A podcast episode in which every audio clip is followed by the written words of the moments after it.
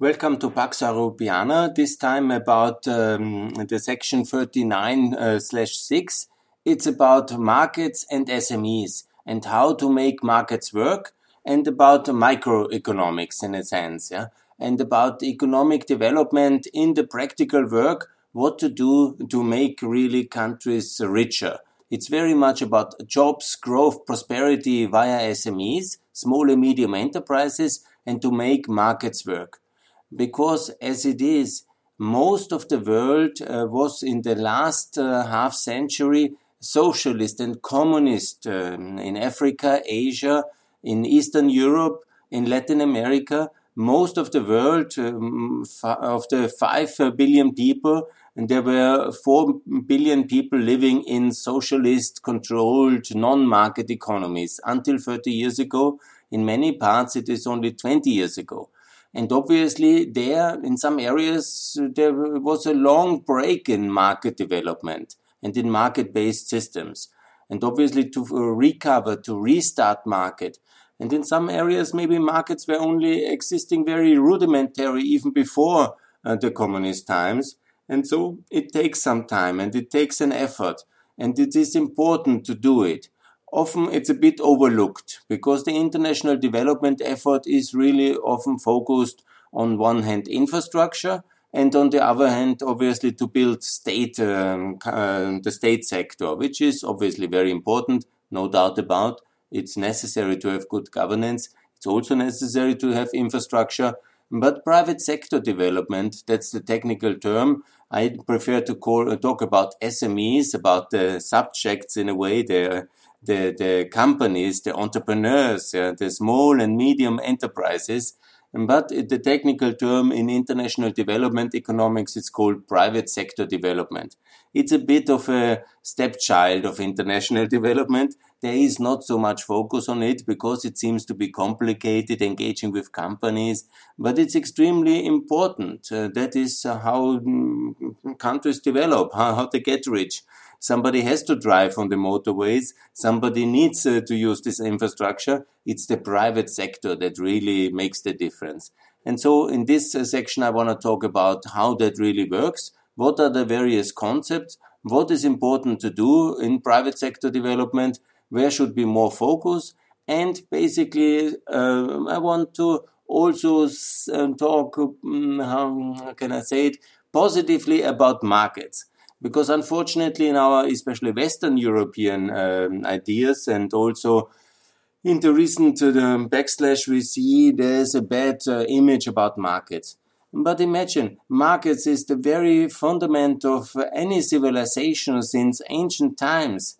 Imagine markets at the forum romanum in rome oh, everybody bringing his products, shouting, and the political market happening next to the um, uh, sector market, the farm market. Or imagine a beautiful farming market somewhere in one of these beautiful ancient towns of medieval character in Europe. Beautiful. You go there on the Saturday, on the Sunday, you get some beautiful Italian goods, uh, beautiful olives, um, prosciutto, and some cheese and yourself baked bread and you are happy.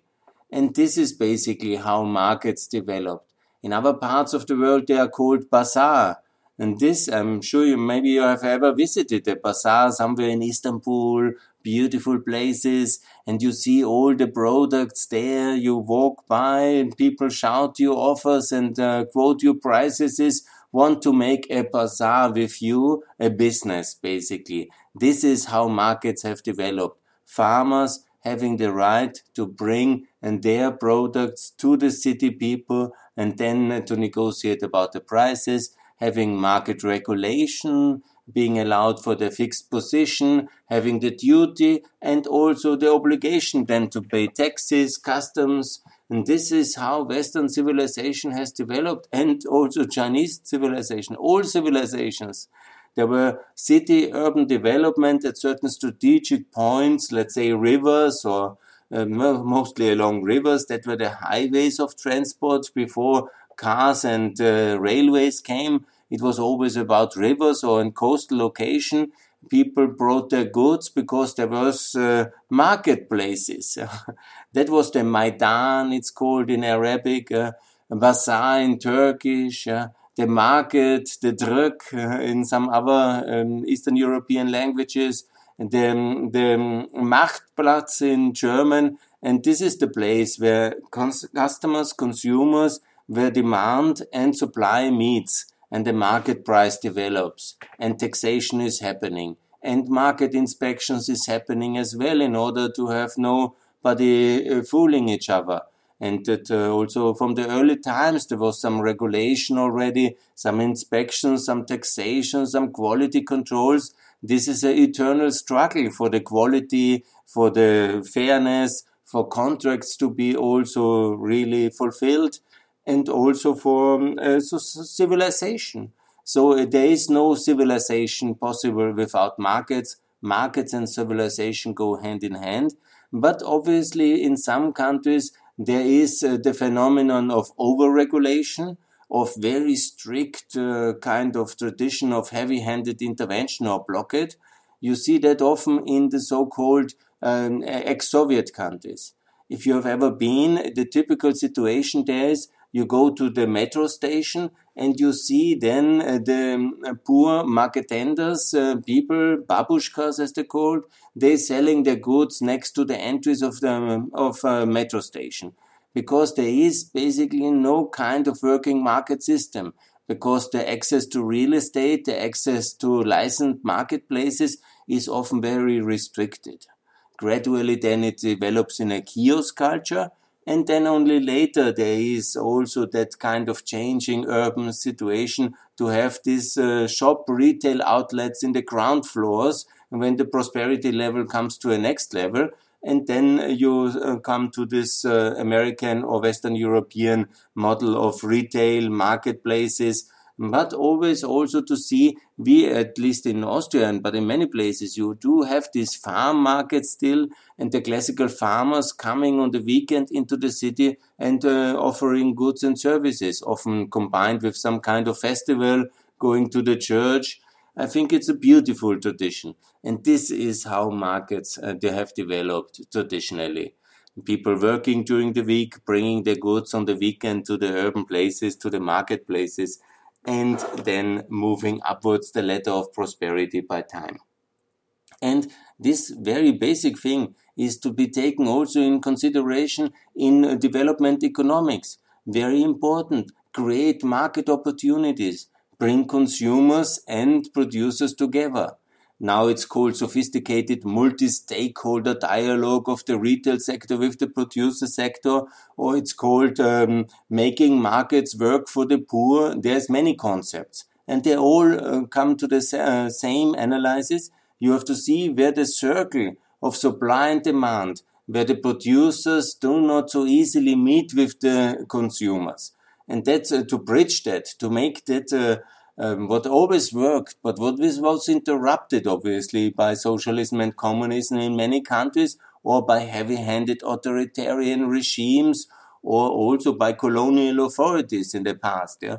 And then all this circle of uh, civilization called market economy was interrupted, and now it's time to restart and to make the right mix of re regulated market access for consumer protection, but to create the space and to create a space with a limited uh, police supervision, market inspectors uh, in, uh, supervision, because and tax inspections, because they all want basically to control these markets and to squeeze um, extra profits out of these consumers and the um, also the producers, the ones who sell the goods.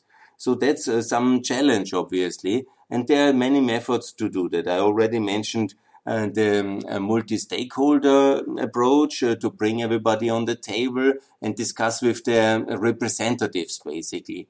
But the other thing is obviously a trade fair.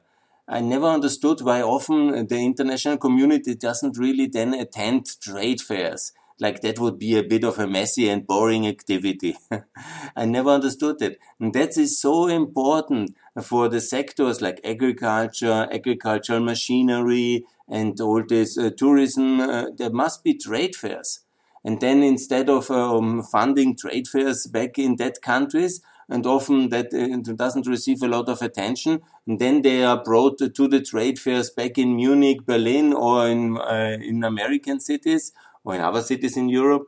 But you know that's often very mm, advanced. You need to create this kind of trade fairs back in the development in the transition economies. That's really so important in economic development.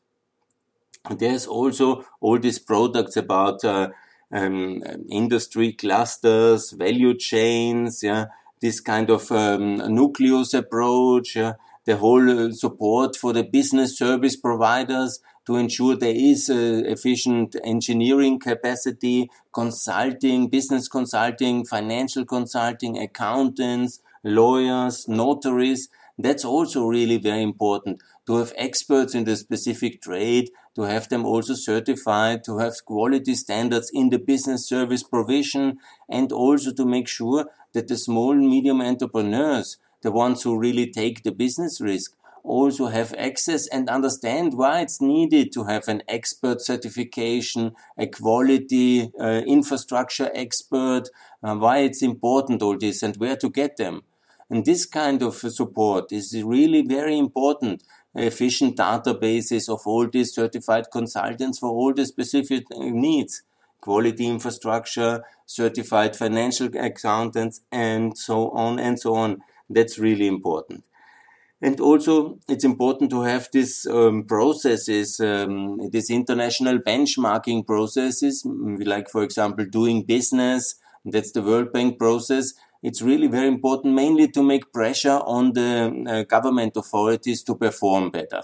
That's of course a benchmark everybody knows, and that has some effect uh, to help the transformation economies in the SME sector and in the corporate sector, and also their donor supporters, to pressure the government into a more reform consensus when they fall back. And then obviously there's um, some fire and action and some need to, to uh, do that.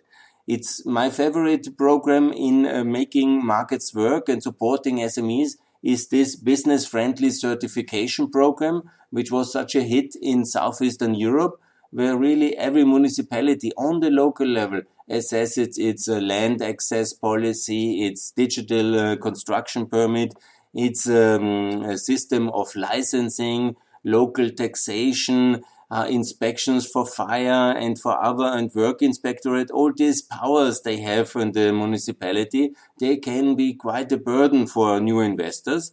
And once you go there, digitalize it, make it, uh, understand it, you additionally reform it in the process of digitalization and certification, you also make clear to the mayor that this is something which is not so perfect and quite complicated in his municipality. He might not even have bothered because he never cared for fire inspections or for other issues because he came to power, whatever, as a, the scion of a big family. And then he learns about this in such processes. That's why they are so important. And what is also extremely important, and it's often under overlooked, is to create competition as well between regional authorities. That means all municipalities must be ranked and there must be competition. Who is really the best municipality? Where is the best land to invest? And this is also important to create internal institutional competition. That's why federalism is also so important. That there is uh, different regions, like um, I mentioned, Tyrol, Bavaria, competing with other regions like Saxonia, also on an objective level that there is really some progress and that is really very important for SMEs because when you get them to compete, the governors, then you also can um, work better and have better results for the SMEs. Another important issue is obviously uh, to make uh, the concept is called making uh, markets work for the poor.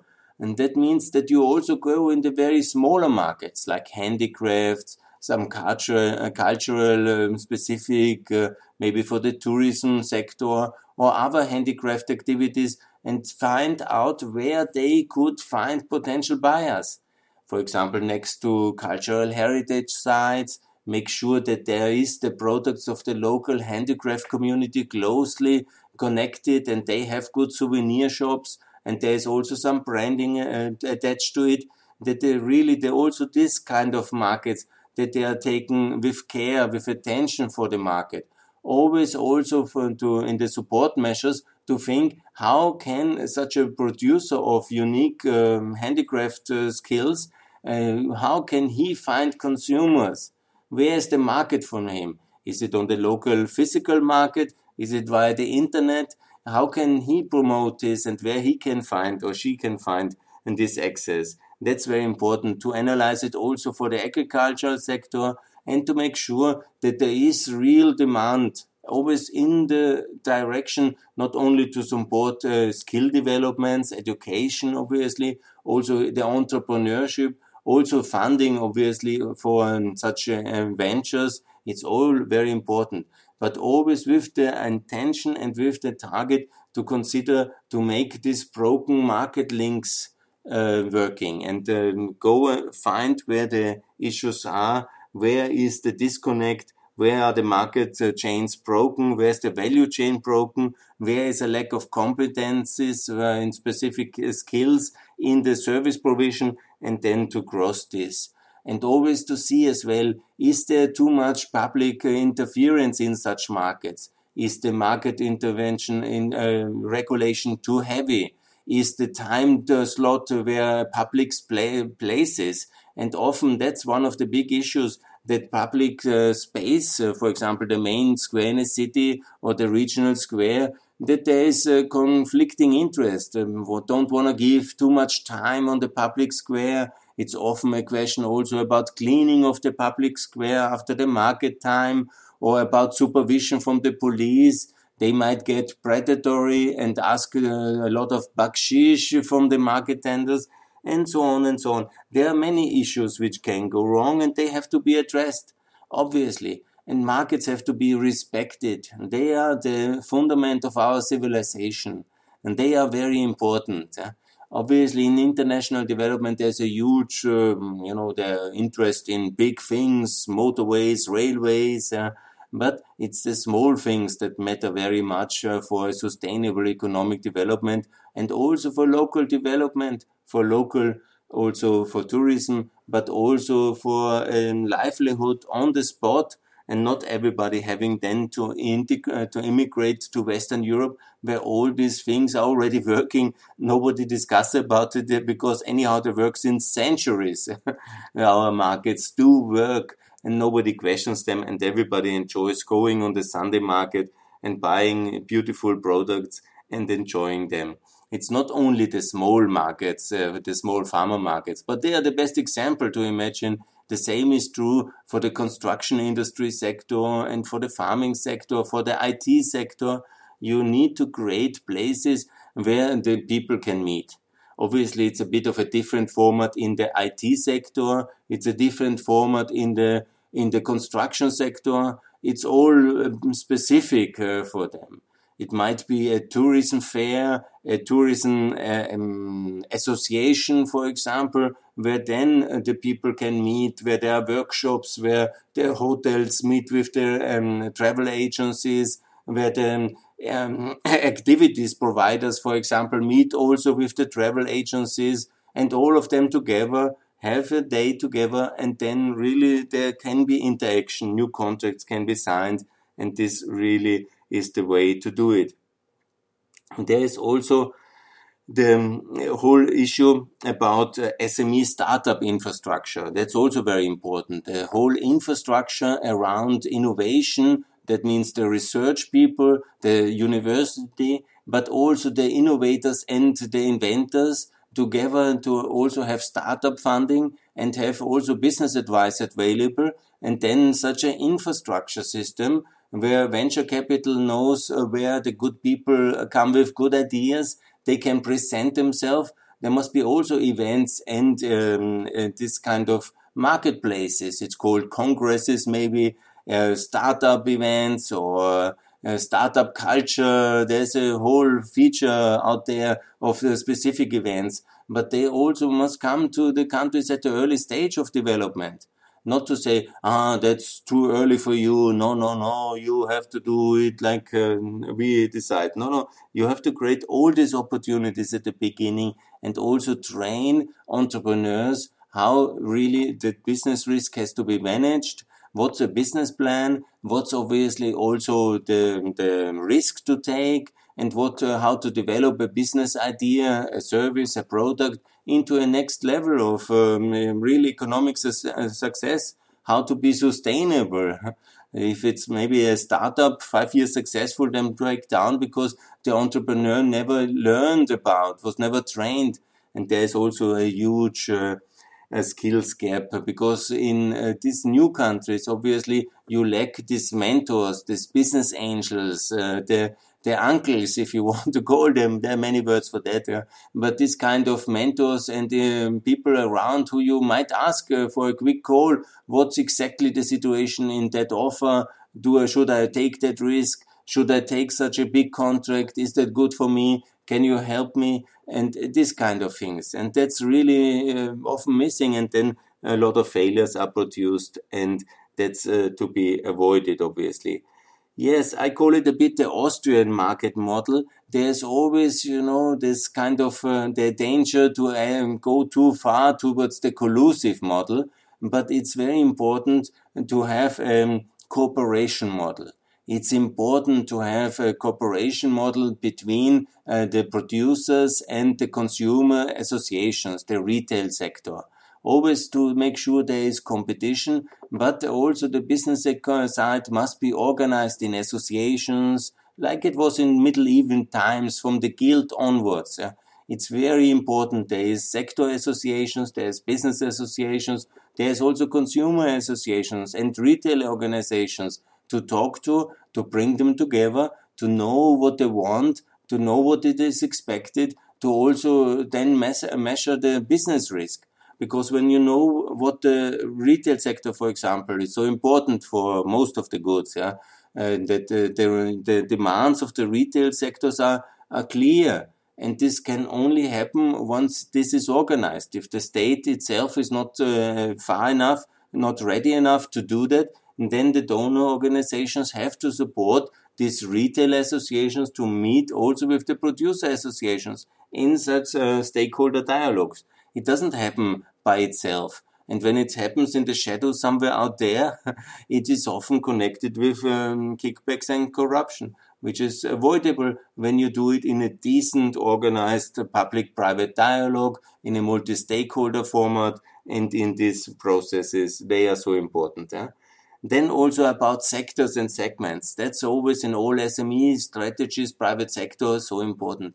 It's a key to focus on the key segments, as let's say women entrepreneurship, youth entrepreneurship, entrepreneurship in minorities, entrepreneurship in certain migrant groups. Uh, for, that's also key. This migrant group is new in a country, needs to be supported needs to be also clustered in a sense that uh, they have uh, support networks between themselves so that they are successful.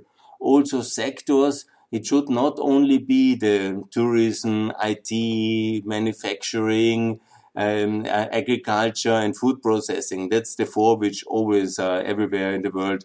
And they are really important. Yeah. You can always develop a country with a tourism sector, with the manufacturing sector, with the IT sector and also with the agro-food processing. They are ultimately the most important, but don't neglect the construction sector and the construction uh, sector for um, uh, industry. Also, the construction material sector is so important, and often the donor community doesn't want to engage in that one. So that's also very important. The infrastructure is important. That means what kind of institutional setup I was in many debates about uh, how many agencies for economic development and, and does a country need. And mostly, obviously, the uh, Minister of Finance wins, and then you have just one agency for the whole country. Arguments being, it's anyhow a small country, it's anyhow not so important, we have so many agencies already, and so on and so on. But that's all utter nonsense for fast prosperity, you need uh, the right institutional setup from the beginning. And that's obviously one SME agency like the KfW was in the beginning or the Austrian AWS and the SBA in the United States. A SME agency needs every government. independent governmental agencies, as far a government agency can be independent, but they should do then the funding uh, uh, schemes and also the business advisory support, the service sector support, and all the programs. That's very important. A different agency should be for foreign direct investment because it's very different work. There must be a separate agency to talk to the international investors, to go to roadshows, and this should be separated, absolutely. Then it's important that every region has a regional development agency. Absolutely, from the start right on. Every region in a transition economy needs a regional development agency connected to the governor or the regional authority, but also in cooperation with the national SME agency and that regional development agency to have also some um, land access uh, and uh, um, regional development planning aspect, but very much innovation, startup cultures, business parks, they must be managed by exactly that agency. And that's really very important. And also the local startup culture must be supported via that agency. And then obviously this kind of national SME agency, uh, but also to see if it can develop in a development bank over time. And that's of course, you know, the big thing for the f- uh, future. It can be also then the development bank can be attached to the SME agency that is um, in various aspects. In Austria, we do it uh, in one. Uh, the SME bank and the SME agency is the same AWS, AWS.at.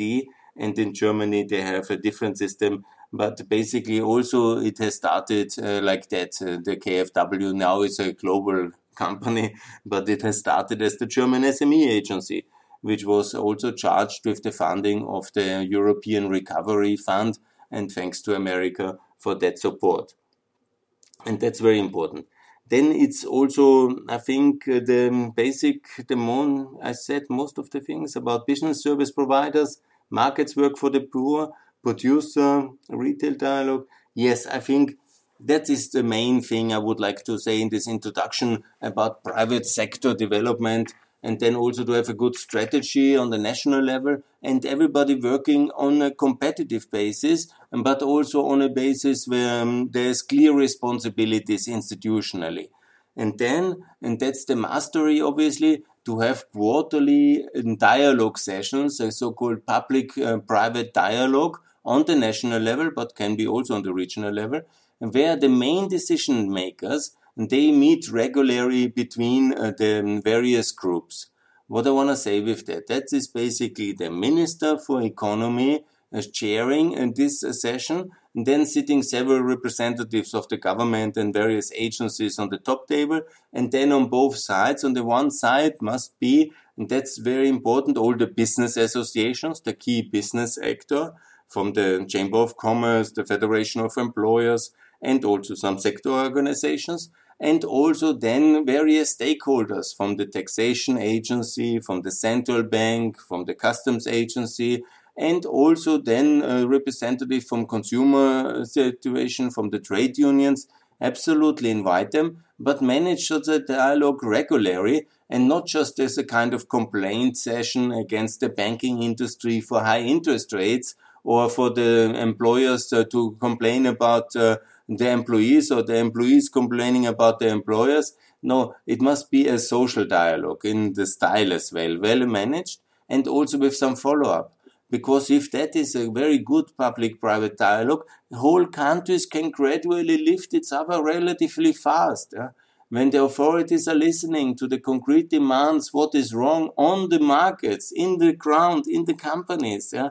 where they meet the authorities, where the market inspectors are too harsh, where is corruption taken in some kind of licenses, where the tax authorities have raided, where the company register is not working very well, where the customs is problematic, where um, some kind of tender in the public procurement was, and when there is a listening culture and also an active remedy culture in a quarterly reliable dialogue between the two, uh, all the actors, And then suddenly, then suddenly, then they understand in the tax authority that they were a bit too harsh. In the land cadastre, they understand that the banks also have some rights and uh, to work together to uh, lift markets after markets the financial market, the land market, the SME market, the farmer market, to lift all these markets gradually up to a better level of regulatory environment and to, to foster them, not in a collusive kind of uh, I settle your issue if you pay,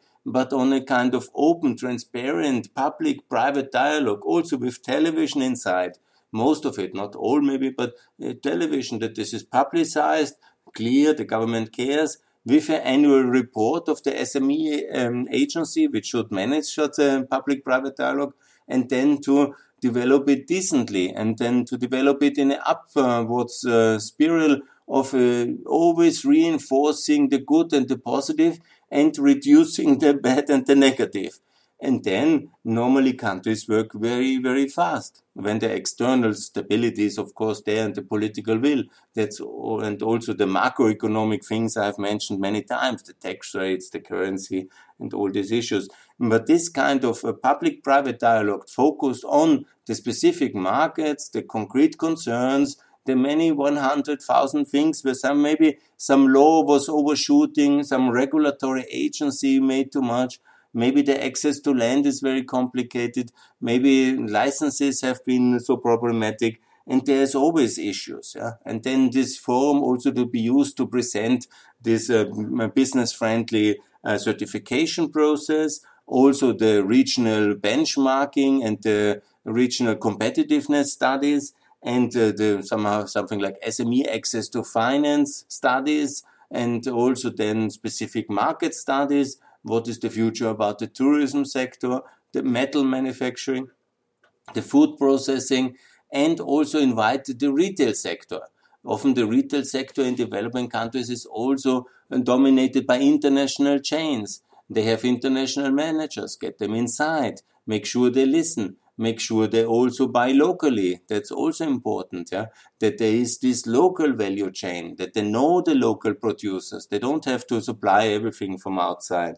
No, they should know that certain standards have to be fulfilled and then also see, for example, very often one of the big um, um, problems is the export capacities because of the international and European quality requirements. And so there must be also this technical infrastructure of quality management attached. I mentioned it already, I think, and then that's quite expensive. Here, obviously, the EU can do a lot fund this infrastructure, make sure it's there, fund uh, also then that it's trusted and certified, and suddenly the access to the shelves of the international supermarket chains is much easier for the local products, and with that also the export towards the European uh, consumers.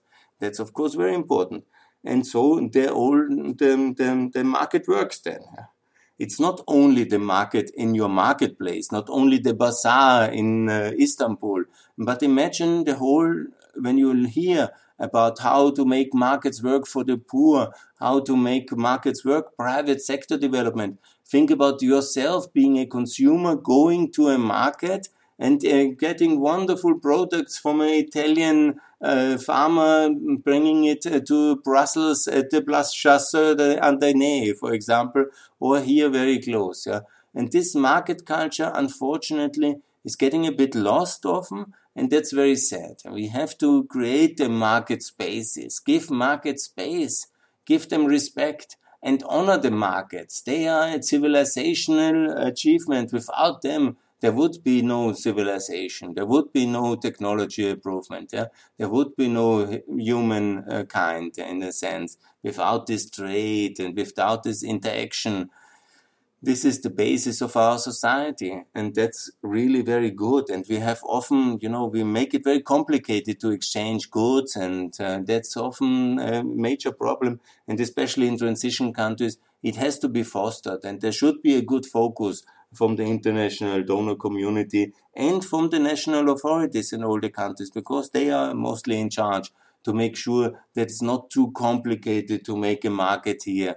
And it's not only disturbing, no, and then it's a bit uh, costly to clean it. Yes, there must be also costs attached. There must be also taxes attached. There must be also regulations for consumer protection attached. Yes, yes, yes. But it always with the mind to make markets work for the poor, for the SMEs, for everybody. because the rich in any country are anyhow rich. no, it's an illusion. All this market economy is for the middle class. It's for the poor people.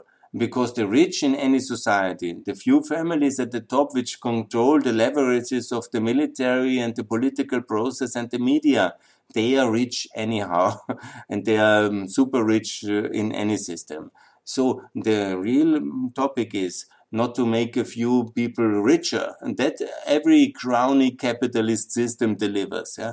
The big question is how to make really many people normally affluent and secure that they have good income and also their families can live decently.